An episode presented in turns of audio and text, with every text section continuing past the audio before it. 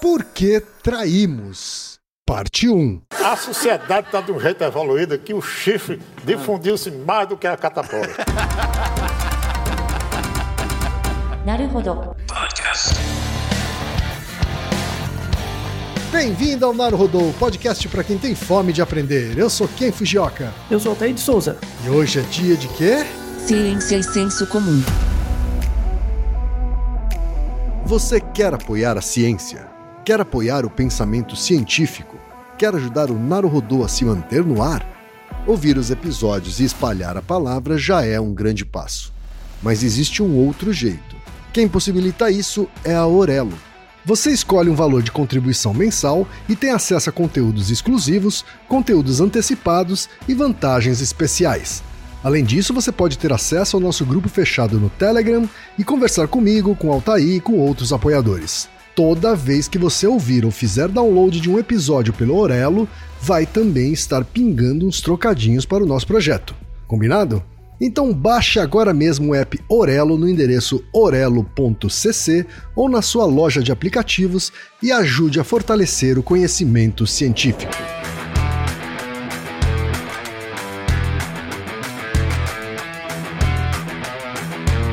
E chegamos ao momento Alura. Querido ouvinte, querido ouvinte. Você quer dar um verdadeiro mergulho no mundo da tecnologia?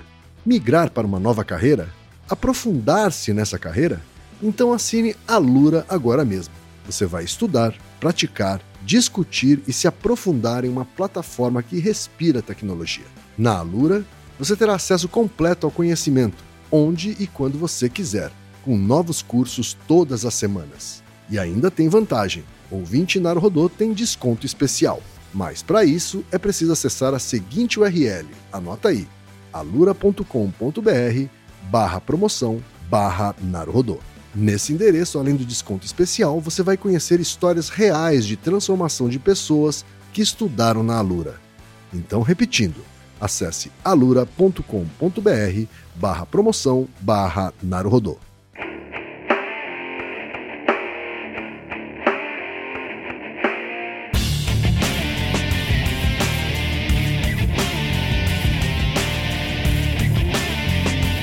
Altair, temos pergunta de ouvintes, Altair. Sim, esse é um tema difícil, assim. Uhum, deu trabalho, deu trabalho, né?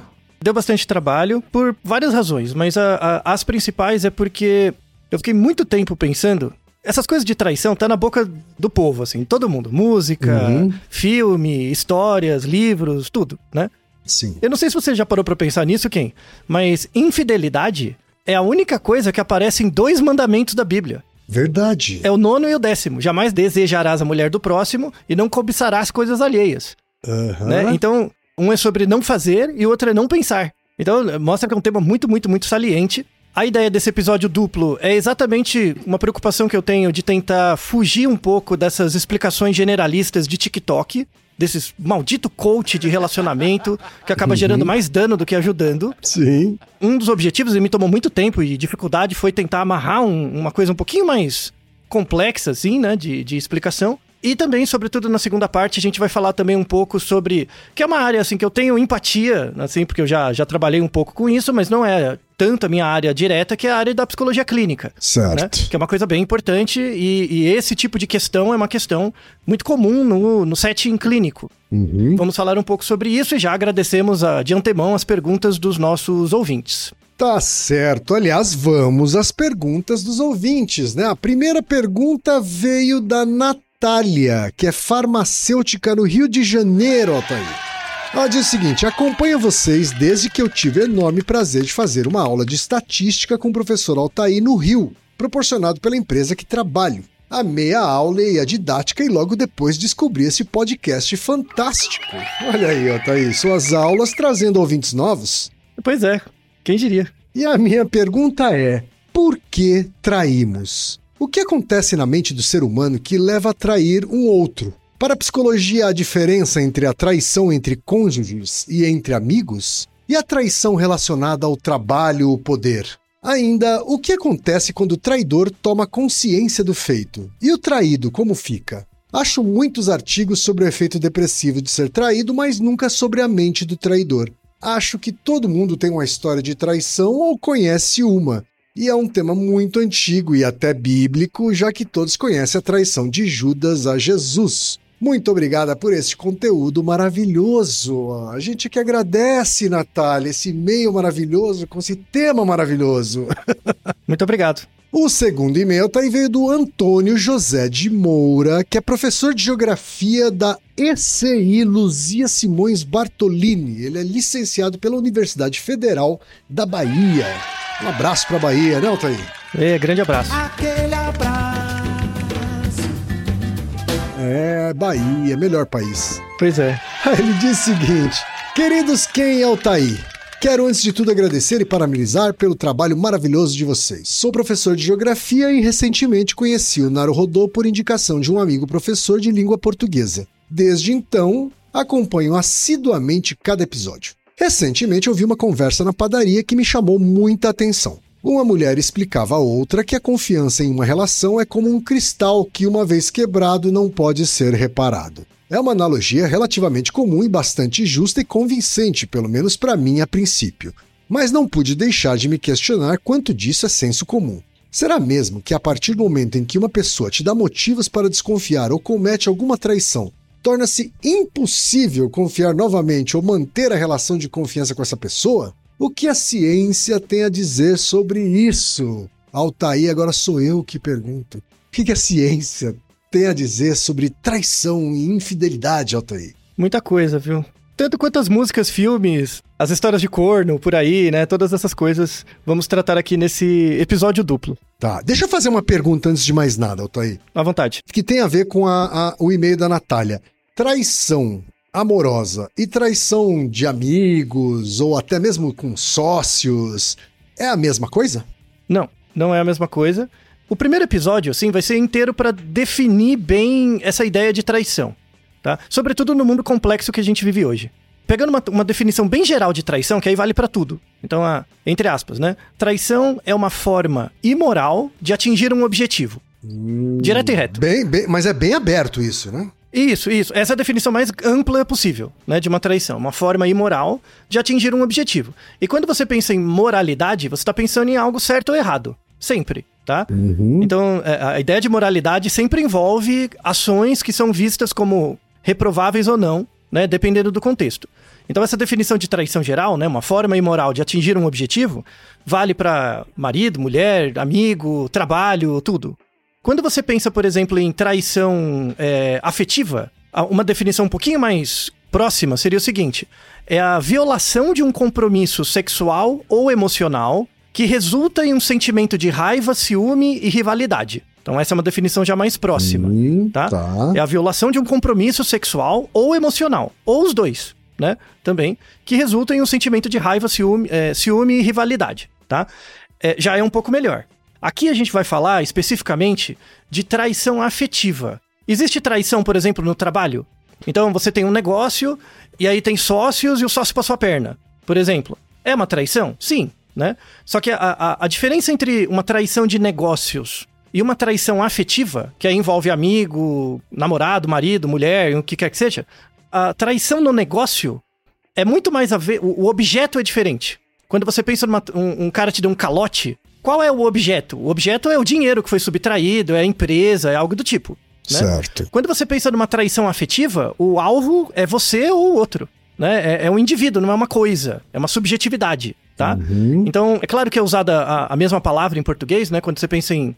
Se bem que tem palavras diferentes, né? Você pode pensar em traição, sei lá, o meu sócio me traiu, mas é muito mais comum falar que me deu um calote ou passou a perna, né? A gente É tem outros tipos. É que às vezes numa relação de amizade ou numa relação até de sociedade, existe afeto envolvido, né? Assim, muitos Sim, sócios são sim. amigos, né? Assim, e, inclusive deixam de ser amigos por causa da sociedade.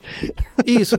só, que, só que a diferença tá no alvo final. Tá. O alvo final, assim, a, a- o negócio é mais importante do que o afeto que eu tenho por você. Ou mesmo, ou mesmo assim, é- é, uma coisa não tem a ver com a outra. Mas, num certo contexto, eu vou optar pelo negócio. Algo do tipo, tá? tá. Então tem essas dimensões. Então, o alvo, quando você pensa em traição financeira, algo do tipo, o alvo não é uma pessoa Certo. né? É um processo, é uma empresa, é alguma coisa.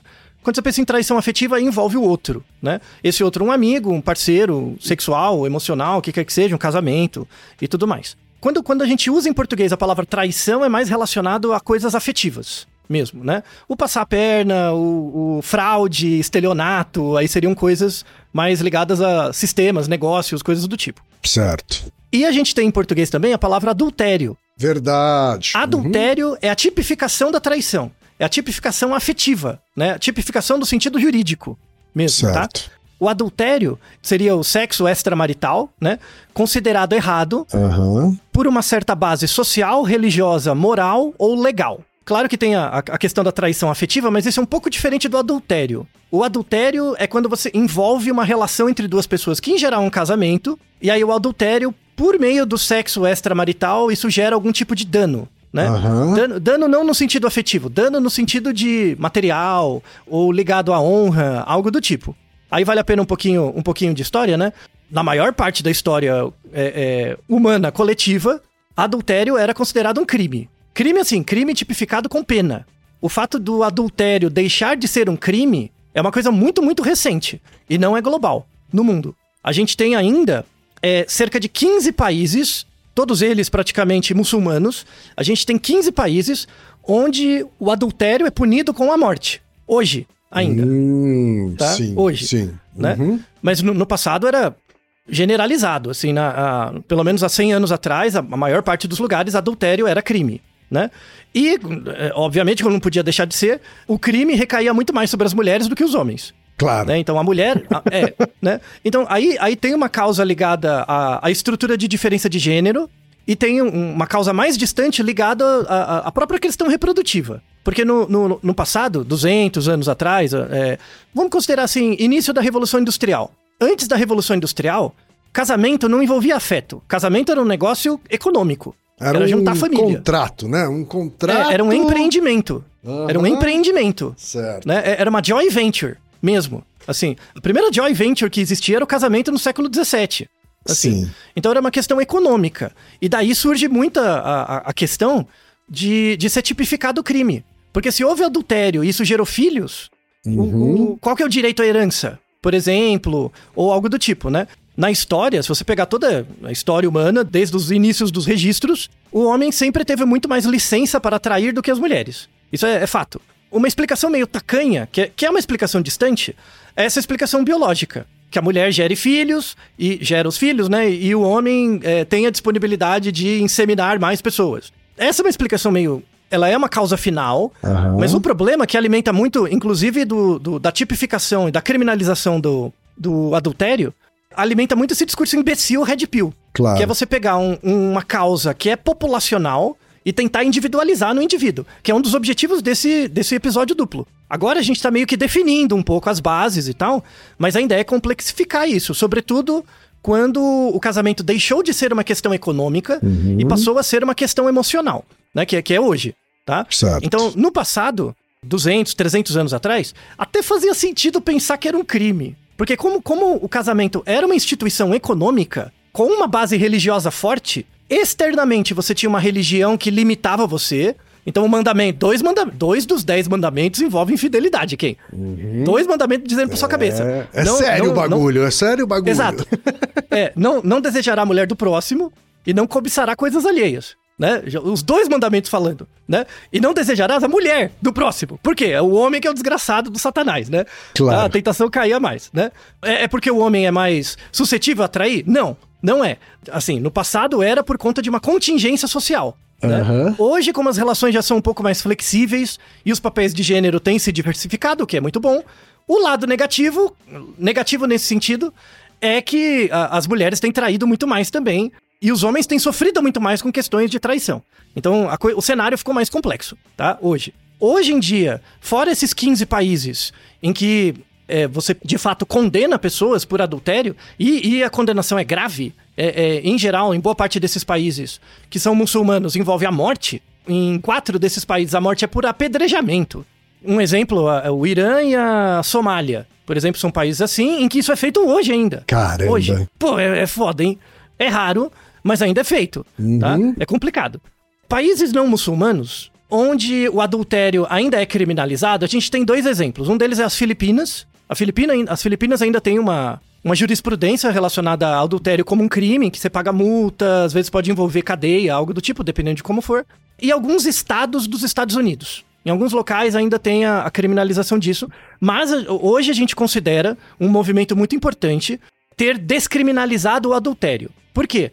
Porque, como historicamente o adultério é muito mais combatido na mulher do que no homem, isso é um sinal de violência contra a mulher. Uhum. O, o o- fato de historicamente a gente criminalizar o, o- o adultério, o lado, o elo mais fraco sofre e o elo mais fraco é a mulher, né? Claro. E aí, é, é, isso, principalmente a partir do século XX, a partir de 1950 pra frente, a, questão começou a avançar muito mais, e aí boa parte dos países, eles têm um modelo jurídico, né, que é um, que é um modelo de divórcio sem culpa. Né? Porque antigamente, você deve lembrar quem? Quando você era criança, por exemplo, nos anos 70, assim, não era uma coisa tipo, ah, ele é desquitado. Não era um negócio meio revolucionário, né? Sim, inclusive era? era, era para alguns era uma coisa pejorativa, Sim, uma coisa negativa, para outros era uma coisa assim, meu Deus, essa pessoa é muito pra frentex. Isso, exatamente. Então, esse era o discurso dos anos 60 e 70. Antes disso era reprovável. Uhum. Então, veja que interessante. No momento em que as regras sociais externas eram mais homogêneas, a taxa de, de divórcio, pelo menos, era menor. Certo. Né? Porque tinha uma regulação externa muito grande. Então, isso mantinha as pessoas no relacionamento por mais tempo.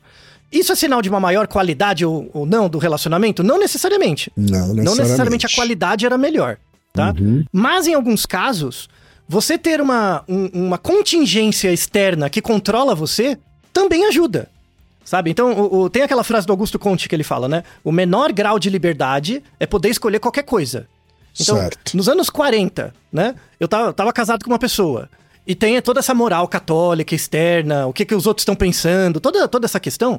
Apesar de ser muito chato, ao mesmo tempo fazia eu- valorizar, de certa maneira, o relacionamento que eu tinha. É um sinal também, Certo. sabe? Então tem esse ganho duplo. Conforme a, a sociedade foi ficando mais para frentex, como você fala, né? E as pessoas foram, te- fo- é, foram tendo mais liberdade, isso tem um custo. O custo dessa liberdade é que você vai ter que dar conta das suas escolhas, que antes você não, não precisava. Né? Então, ok, você não pode separar da sua esposa, por quê? Porque você tem que ser católico, tem toda aquela coisa, você vai na missa. A, a moral meio que fazia a escolha por você, né? Isso, isso tinha uma coisa de restrição, mas ao mesmo tempo, não era de todo mal. Muitas pessoas gostam dessa, desse, cer desse certo conservadorismo, porque mantém limites que a pessoa não precisa se preocupar, sabe? Então tem, tem esse caráter dialético, assim, também, que é, que é importante. Hoje em dia, principalmente a partir desse, desse modelo de divórcio sem culpa, né? Que, é, que é, por exemplo, as pessoas podem se divorciar hoje, sobretudo se é consensual, sem nenhuma justificativa. Se você casa no papel, você pode fazer lá uma solicitação de divórcio rapidinho, rapidinho 10 dias fica pronto. A, a única coisa é que você paga, né? Tem que pagar pra casar, pagar pra separar, é uma desgraça. Sim. Mas tudo bem, né? É, é, todo dia acorda um esperto um otário, né? É bom, enfim. Mas beleza. Hoje, pelo menos no Brasil, como é a, a- a legislação mais ou menos, né? Você pode casar, você pode separar, né? No papel, legalmente, não tem problema. Se é, se é uma separação amigável, assim, é, é sem litígio, é só os dois manifestarem interesse e é rapidinho. Se tiver filhos ou algum, algum bem pra dividir, aí tem alguma discussão anterior, mas em geral hoje é muito mais célere, né? Então, se separar nos anos 80, por exemplo, é terrível. Era um processo longo, bem dispendioso. Hoje flexibilizou bem mais. E aí tem, no, no caso de divórcios que são de, de pessoas que divorciam brigando, Aí, é um aviso interessante, é, é, é, saúde pública, né? Por exemplo, tem aquela pessoa que fica muito é, chateado porque separou da outra, e aí difama ou expõe a pessoa de certa forma, né? Sobretudo coisas sexuais ou, ou coisas do tipo. E isso é criminalizado. Então, se, por exemplo, se você expõe um outro de uma certa forma que depois é julgado, que vai expor a pessoa demais, ela perde emprego, ou perde dinheiro, ou oportunidades, isso pode ser fonte de processo para quem divulgou. É importante isso também. Isso envolve a questão da traição também. Então, mesmo que você tenha sido traído, se você usar isso como combustível para expor o outro e o outro for, for penalizado de alguma forma grupalmente, socialmente, né, seja por emprego, trabalho, alguma coisa, você pode ser processado. Isso é coisa interessante, assim, porque a, como, como agora a- o adultério deixou de ser um crime e ele é simplesmente uma contingência da relação entre duas pessoas, isso não pode gerar um dano coletivo a nenhuma delas. Isso, na verdade, é, um, é um- uma métrica de igualdade de gênero. Porque se a gente vive numa sociedade em que o, o homem tem o papel da dominação e da violência e a mulher tem o papel do cuidado, quando ocorre essa separação, se um dos dois é exposto, eles vão receber é, é, punições diferentes sociais. Então, sei lá, o homem foi traído e é exposto isso. Tem um certo tipo de punição social coletiva. Sim. Quando a mulher é exposta é um outro tipo. E no caso das mulheres, essas exposições, quando a mulher trai, por exemplo, e é exposta, essas punições recorrem muito mais em violência. E no caso do homem, recorre muito mais em. envolve muito mais uma questão de reputação. Tá? Então, se você parar pra pensar um pouco, quem? Pensa que eu acho isso imbecil, mas as pessoas gostam dessa merda, né? Essas coisas de internet que, ah, fulano, X traiu Y. De fofoca, né? Fofoca. Fofoca, essa miséria, né? Essa degenerescência social. Mas que tem um Naruto sobre isso, né? Um, um produto da evolução, fazer o quê? Quando o homem traído é exposto, afeta a reputação dele. Aí tem a coisa do corno, tem toda aquela história, né? Da, da sofrência e tal. Quando é a mulher, né, que, que é traída e é exposta, é um outro tipo de, de ataque à reputação. E quando, quando o homem trai, isso é visto como uma certa permissividade, por uma própria questão de histórico social, né? Claro. Quando a mulher trai, isso envolve a violência. Por quê? Porque como a sociedade é, é, é machista, e qual que é o papel do homem? Ter o protagonismo da violência. E aí a violência se volta contra aquela que traiu. Certo. É bem interessante, assim, que quando a mulher trai e os outros sabem, o que se volta contra ela é a violência. Quando o, o homem trai e é exposto, o que volta sobre ele é a falta de cuidado.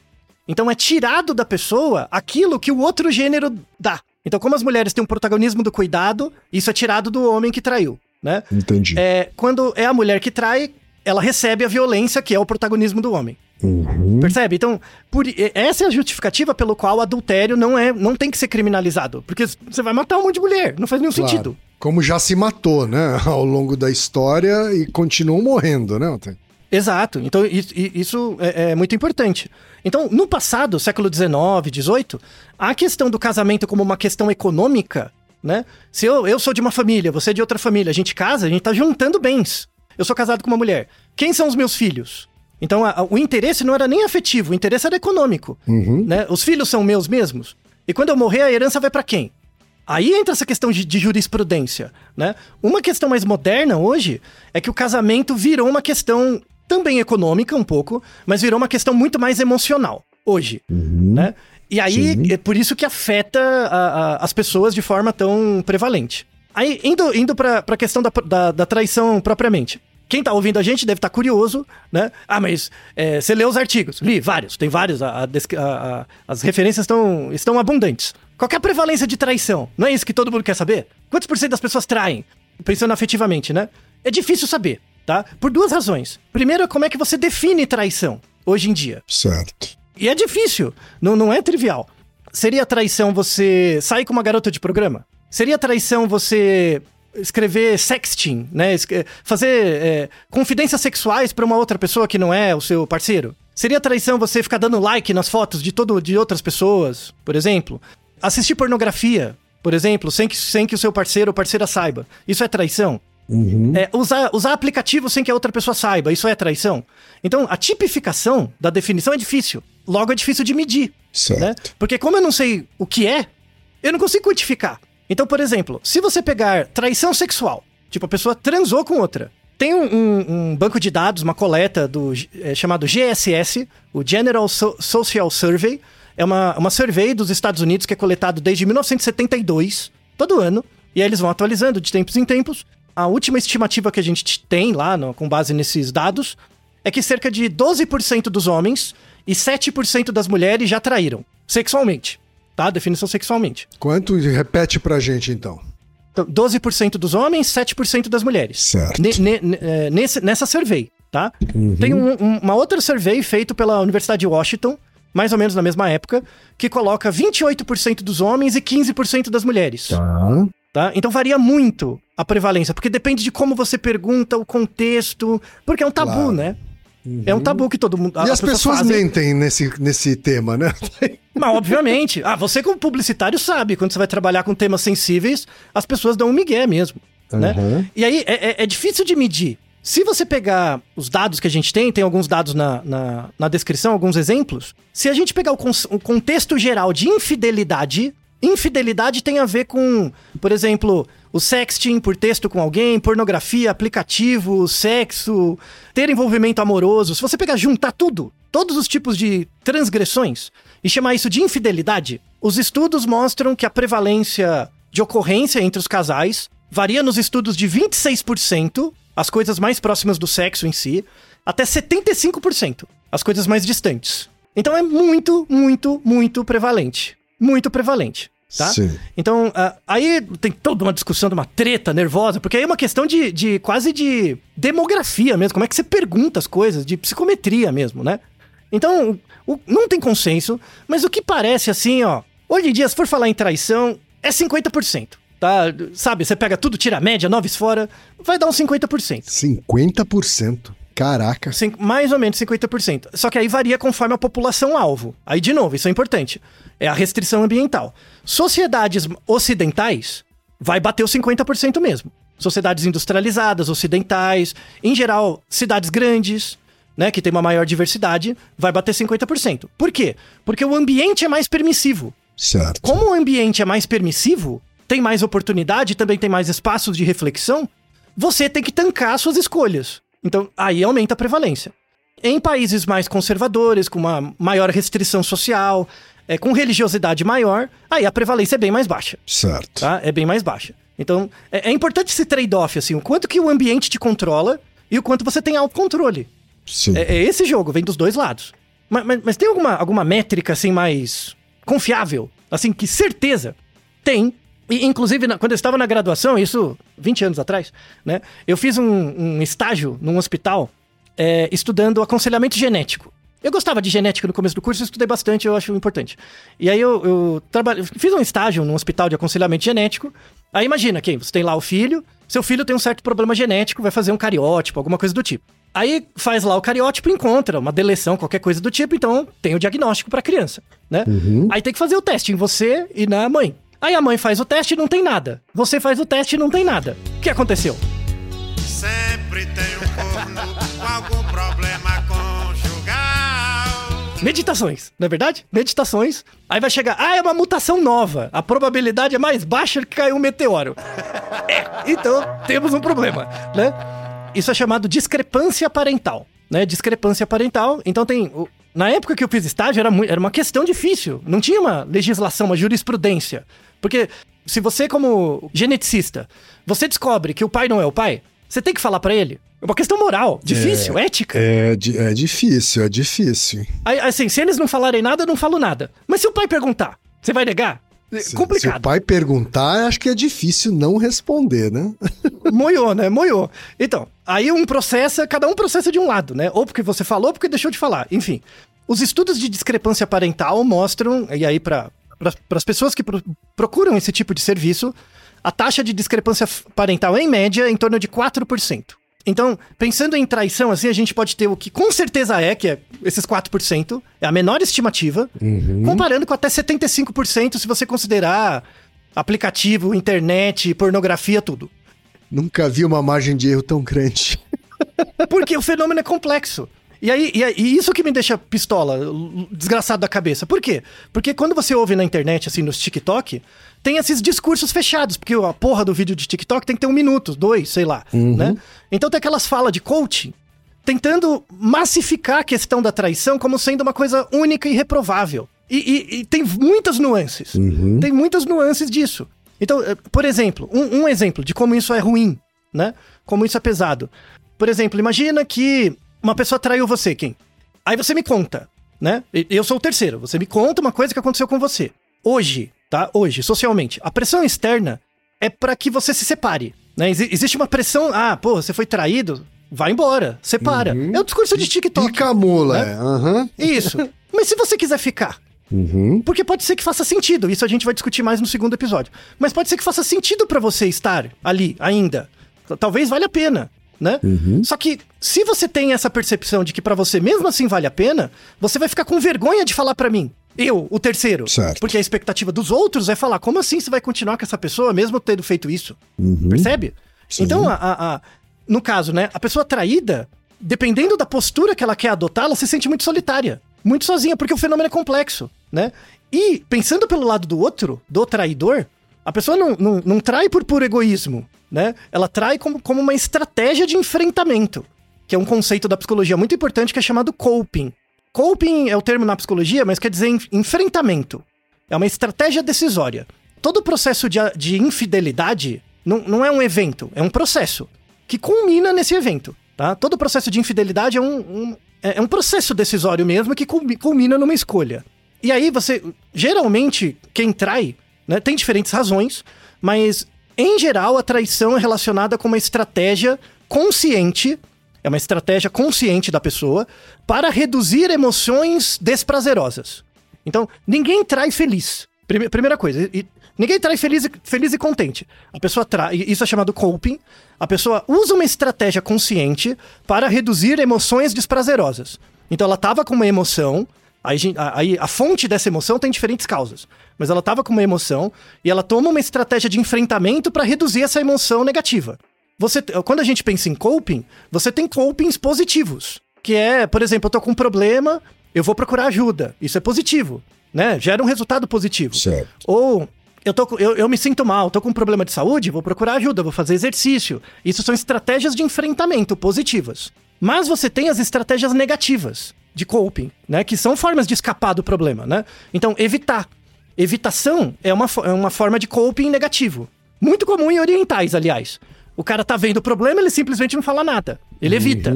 Vai é. empurrando com a barriga. Você conhece em vários assuntos asiáticos tem esse comportamento, né? Isso. Então, é, é, é, a- os tipos de coping, os tipos de estratégia de enfrentamento variam conforme a cultura também. Tá? Aham. Então, por exemplo, no, no, no Japão, temos dados interessantes sobre isso. Japão, Coreia, China. China varia um pouco mais, mas eh, pegando esses três principais, a traição é muito alta. A traição afetiva é muito alta. Por quê? Porque a, como o ego ele é pequeno, né? E a, e a questão grupal é maior, é muito mais fácil trair do que acabar o casamento. É muito comum, muito comum no, no, no Japão, assim. É muito comum, é, é uma coisa tácita. E aí, é, é, a estratégia de, de enfrentamento de um dos cônjuges para evitar uma sensação negativa do casamento é trair, e do outro cônjuge é evitar o contato com o problema. certo. Cria uma receita bacana, né, Ken? Você já viu que isso aí dá um caldo legal, né? É, é- é complicado, né? Por quê? Porque o objetivo é manter o casamento Certo. como na época medieval, né? Porque o casamento é um empreendimento social, cultural e econômico Sim. também, tá? Então, per- percebe que, aque- que aquela lógica é, é, pré-industrial não acabou ainda. Em algumas culturas isso é utilizado, essa, essa questão. Outro tipo de, de coping negativo é a dissociação. É você, tipo, fingir que não é com você. Tipo, você finge, Tá. não, não é comigo. Tá, tá Ah. acontecendo isso, mas não é comigo, sabe? Tá bom. Então aquela. É, você tá vendo o quê? Você tá vendo que, que a, a fulana tá saindo com o ABC e tal? Não, não- não é nada disso, sabe? Isso é dissociação, né? É Tem o o que escape. popularmente se chama de corno manso, é isso? Entra nisso, entra nisso, entra nisso, né? Tem a negação. Aí a negação é, é- mais comum do lado feminino e tem a ver bastante com relacionamento tóxico, né? Tá. Que é a, mulher negar. Não, ele não tá fazendo isso. Aí entra a ideia do gaslighting e, e do, é, do stonewalling, todos esses nomes em inglês aportuguesados, assim, né? Entra numa estratégia de enfrentamento também é, é, de coping. E a traição, ela é em si uma estratégia de coping. É uma estratégia de enfrentamento frente a uma, uma emoção desprazerosa. Então, Tá. Normalmente, assim, se você, se você é jovem, sei lá, tem 15 anos, você é só um cabaço, né? Isso é uma coisa. Tem 20, 25, esse- às vezes você é só idiota, né? É tipo, faltou surra, né? Você só não amadureceu. Quando você pensa numa, numa situação de casamento, um relacionamento mais longo, em geral a traição é um processo. Ela, ela é um, um, um processo. E aí tem uma pergunta interessante pra você, Ken, como uma pessoa muito mais vivida do que eu, você e o Reginaldo, né? É, é, para você, assim, você, você acha que pessoas felizes traem? É possível, um- pessoas felizes, um relacionamento feliz. Tá. É possível? É possível acontecer traição num relacionamento feliz? Olha, eu acho que sim. Isso, sim, sim, é. Se você entender que isso pode acontecer, em quem ouve isso, não, então imagina um casal de fato feliz, não é você vendo de fora. Pessoas Tá. felizes, um bom Sim. relacionamento faz sentido, é, é, elas têm um bom contato, pode acontecer a traição. Se você imagina isso, o que, que vem na sua cabeça, né? Uma questão mais humanística, assim. Como é que eu vou relaxar, né? Se eu tô com uma pessoa E mesmo a gente, eu, pa- parece que a gente tá bem. Pode acontecer isso, né? Como é que eu descanso? Eu tenho que ser vigilante o tempo inteiro? Sei lá. O, o que que eu faço? Eh, Percebe? Né? Uhum. E aí tem muita gente que é presa nessa, nessa crença disso, né? E aí, eu, eu gostaria, pra, pra facilitar, eu gostaria de fazer uma analogia mais concreta. Por exemplo, Kim, ó, imagina que você arrumou um emprego muito bom, trampo da hora, grana bacana, e aí você vai morar no Japão. Você arrumou um Certo. trampo, vai pro Japão. Aí leva lá a família, vai morar no Japão. É, não é legal? Imagina com um trampo da hora, você não achou a experiência Uhum. bacana? Sim, sim. Não é bacana? Agora, agora imagina, por exemplo, que você arrumou um trampo também bom e foi morar em Los Angeles. Los Angeles é uma cidade bacana. Tem muita coisa pra fazer, não é verdade? Uhum. Né? Você iria? Sim, podia, se pudesse levar todo mundo. Provavelmente, é, provavelmente. É, um bom não, né? salário, né? Isso, é. Tem, assim, você não vai passar nenhuma privação. Vai ser muito legal. Imagina que é um trampo da hora, tá? Você, por exemplo, você nem deve ter pensado que em Nova York, em Nova York não, em Los Angeles e no Japão, são lugar, locais que tem muito terremoto. Pode Verdade. acontecer de do nada você tá lá e tem um terremoto e você Pode. morre? Pode. Pode. Exatamente a mesma coisa. Então, o- a, a unidade, o casamento, o relacionamento é exatamente isso. Pode ser muito legal, tem várias coisas e tal, mas pode dar um terremoto. E você não tem Sim. controle. Uhum, Você não sabe. uhum. Você não sabe. Mas também não é uma coisa que você não tenha que ser minimamente vigilante. Por exemplo, lá em, em- em Los Angeles, eles sabem que vai ter terremoto, eles constroem os prédios com uma certa proteção. Não vai construir o prédio de qualquer jeito. né? Sim. Tem isso também. Então, quando você vai. É, é como se o relacionamento fosse a cidade que você vai construir com alguém. Essa cidade tem que, certas, tem que ter certas proteções, né? Alguma coisa. Não é pra você Tá. ser noiado também, porque não adianta nada. É, tá? exato. É. É, mas pode acontecer uma tragédia, sabe? Eu dou um exemplo.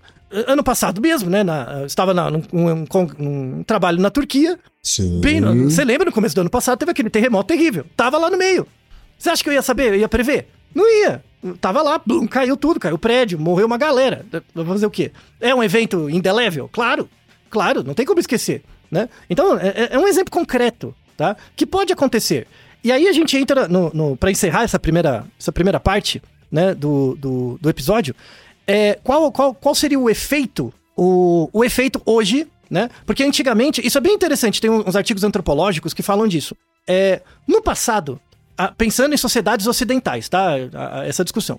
No Certo. passado, 100, é, 150 anos atrás, como o casamento era uma coisa muito mais econômica, a infidelidade afetava a estrutura econômica, né? Então gerava dano. Claro que a pessoa sofre, mas ela sofria muito mais como se fosse um negócio. Então, Certo. 200 anos atrás, você me traiu, né? Você minha esposa, você me traiu, eu, eu sentia muito mais como um calote.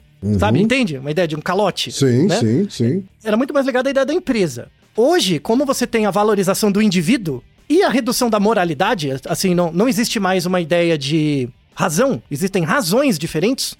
Hoje a gente não tem mais a razão cristã, a gente tem razões, que são ditadas por grupos diferentes. Sim. Cada grupo tem uma razão diferente. O casamento hoje, ele é predominantemente uma questão emocional. Logo, quando ele acaba, ele afeta a sua imagem de ego. É, é, Perceba nisso por um, por um instante, Ken. E é muito comum isso acontecer. Quando você pensa o seu marido, esposa, aquela pessoa que convive a vida com você, casado, em geral, você tem uma expectativa interna, mesmo que você não queira. Tem uma expectativa que aquela pessoa seja o seu melhor amante, o seu melhor amigo, o seu confidente, seu companheiro, uma pessoa intelectualmente equivalente. Você não tem essa Sim. expectativa? Sem você já foi casado, né? Você é casado, já foi mais de uma vez. Você sabe disso. Você tem essa expectativa, né? Claro. O casamento é uma quebra nisso. Ah, então você não tem tudo isso. Percebe? Então, imagine isso por um instante. Imagine que você casa com uma pessoa, você gosta dela, ama a pessoa. A, a- pessoa, de- a sua expectativa na sua cabeça é que você é o melhor amante, amigo, confidente, companheiro, uma pessoa intelectualmente equivalente, e o outro acha o mesmo.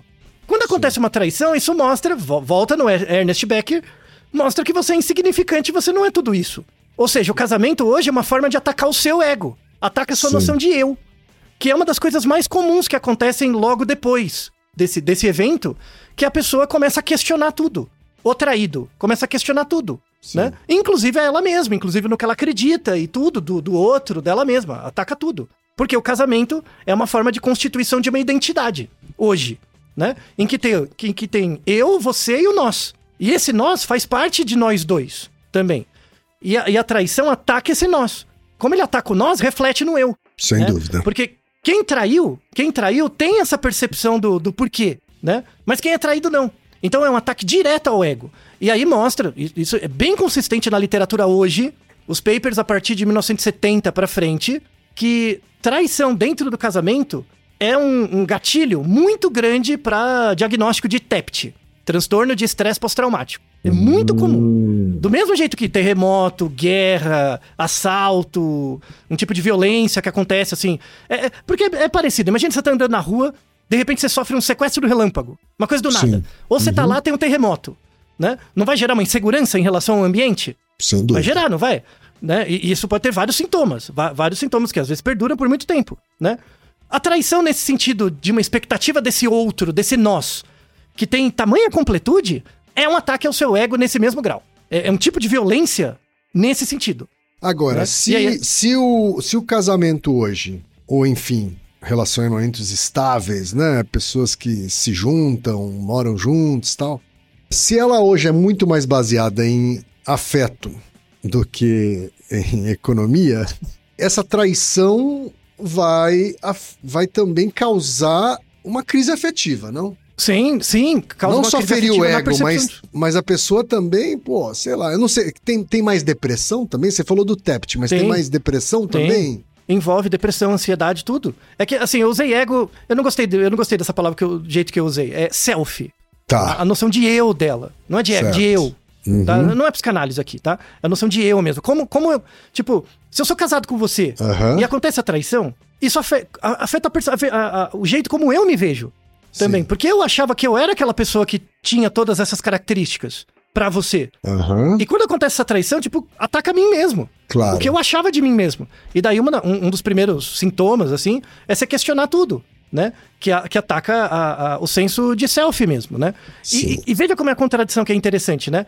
É, é, hoje a gente vive, e aí é, tem muito a ver com episódios anteriores que a gente gravou do, do Naruhodô, por exemplo, o, o último episódio do ano passado, né? Que é, é o 407, Se Existe Razão Sem Emoção, né? Que a gente fala muito desse papel, que, que na verdade o comportamento é emocional, a racionalidade vem depois, né? Certo. E tem o nosso episódio duplo sobre psicologia positiva, que descreve um cenário social hoje em que a gente vive numa época em que a gente se sente no direito de perseguir os nossos desejos. E você, quem, como representante dos publicitários, você fomentou muito dessa ideologia em várias peças publicitárias, tá? Essa é uma culpa que você tem que carregar junto com todos os publicitários do Brasil. Mas sem dúvida, É, sem dúvida carrego. Por, por quê? Porque essa, é- essa ideologia, né? Essa é uma ideologia liberal mesmo, né? Essa ideologia liberal, moderna, né? É, de que a gente vive numa época em que a gente tem que se sentir no direito de perseguir os nossos desejos. A questão é o que é desejo? Existe uma diferença entre desejo, sexo, amor, coisas do tipo. Às vezes o que é melhor é você saber esperar. E a nossa sociedade, ela pressiona muito a gente pra ser individualista. E, tem, e você ouve muito isso na internet, essa porcaria. Que a pessoa, eu desejo ser feliz, né? E quando você fala isso, eu desejo ser feliz, você tá focado em coisas de curto prazo. Às vezes, a, a, a- sua infelicidade não é porque você é infeliz. É porque você não se percebe tão feliz quanto você gostaria. Que é uma coisa impossível muitas vezes. Seja por uma questão social, econômica. Sei lá, eu, eu só sou feliz se eu tiver um iate. Eu nunca vou ter um iate na minha vida. Claro que minha vida vai ser infeliz então, né? Aí você arruma outra pessoa que tem a porra do iate. Entende? Por exemplo. Entende que é imbricado? Tá? Então, a, a questão do, do, do, do casamento ligado a uma questão emocional é um produto da sociedade do capital focada no trabalho para o engrandecimento do indivíduo. Então, se você é um indivíduo casado, né? Que, casado não precisa estar no papel, mas junto com alguém, vocês produzem mais. Principalmente se o relacionamento é bom. Vocês produzem mais juntos, Certo. né? Crescem mais, tem mais desenvolvimento, coisas do tipo, né? Então, o, o, o casamento, ele é o desenvolvimento do self também, né? Principalmente a partir de uma certa idade. Quando acontece essa quebra, principalmente por causa da traição, é um ataque ao seu ego. Muito. E esse ataque ao seu ego, dependendo do grau, ele pode gerar uma série de consequências que pode, podem fazer com que você deixe de ser produtivo também, no sentido de trabalhar, você não consegue pagar os boletos. Isso é bem complicado, tá? É uma coisa, é uma coisa imbricada mesmo, difícil, porque a sociedade te dá a liberdade, é, vamos ser inclusivos, vamos dar liberdade pra todo mundo e tal, só que a contrapartida disso é que- é que você tem que tancar suas broncas, percebe?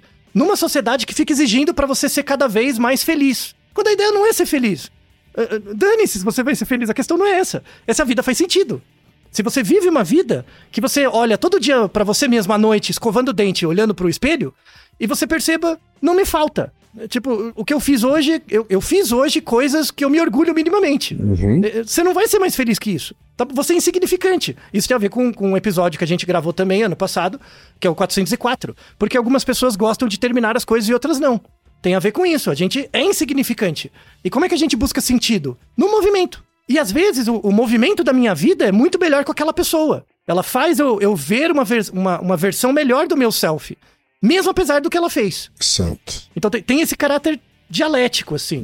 Então, um, um- um- um ponto aqui que a gente vai fazer para o segundo episódio. O segundo episódio ele é mais clínico, entre aspas. Eu sou. Eu, eu não sou clínico, né? Não atendo, mas já atendi há alguns anos. Eu, eu tenho sensibilidade à clínica. Então, esse segundo episódio foi o que mais me deu trabalho, né? Que, é um, que vai ser um episódio dividido em duas partes. A primeira parte, a gente vai retomar, né? Mas a primeira parte é falar do traidor. O cara que cometeu uma traição, o cara ou a moça, né? Quais são as características? E a outra metade é do traído, sabe? E a ideia é fechar isso, complexificar um pouco mais isso. Não é só alguma coisa assim, o cara te chifrou, vaza. E- esse que é o grande problema, né? O divórcio, né? Ele carrega com ele toda a vergonha. Né? Ele leva embora. Tipo, a gente se divorciou, então levou embora a vergonha. Né? Só que hoje, você escolher ficar é a nova vergonha. Isso não, não necessariamente é bom. Você, você é mal visto porque você escolheu ficar, né? E, e- e por quê? É, Por que, que, por que, que os outros são tão mal, é, ruins, né? São tão maus com, com essas pessoas que escolhem ficar? E isso tem a ver também com o nosso Naruhodo do ano passado, que era sobre luto, né? A- a- essas fases do luto são científicas. Que a traição é uma morte, mas é a morte do nós. E como toda morte, né? Ela, você não vai esquecer. Você não tem como esquecer. Você transmuta, ressignifica. Achei bonito isso, Altair. A morte do nós. Mas é a morte do nós mesmo, né? E aí como é que você faz essa morte? Como é que você faz esse enterro, essa passagem? Porque você não esquece. E como é que você ressignifica isso? Às vezes, a ressignificação desse nós é permanecer junto com uma pessoa que não é mais aquela. Então, é como se começasse tudo de novo.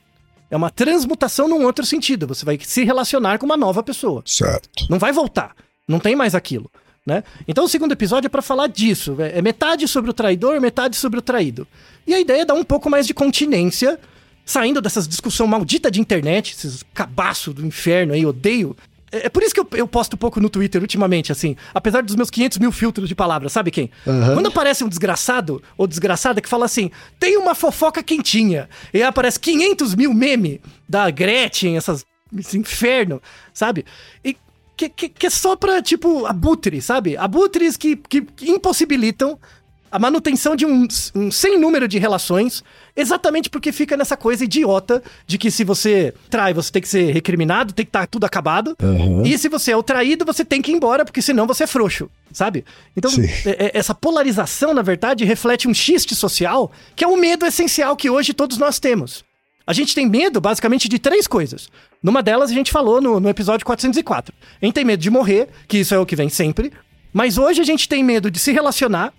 E se relacionando, tem medo que seja traído. Porque é um ataque ao nosso próprio ego. Sim. Percebe?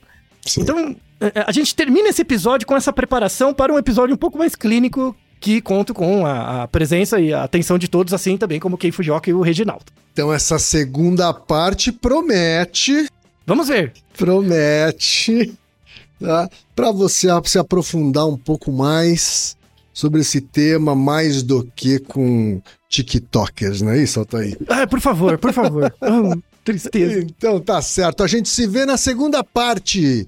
E Naruhodô, ilustríssimo ouvinte!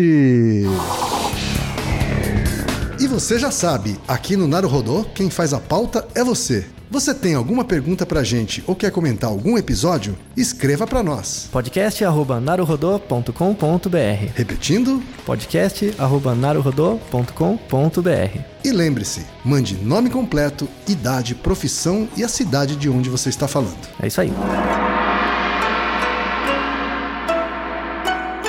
な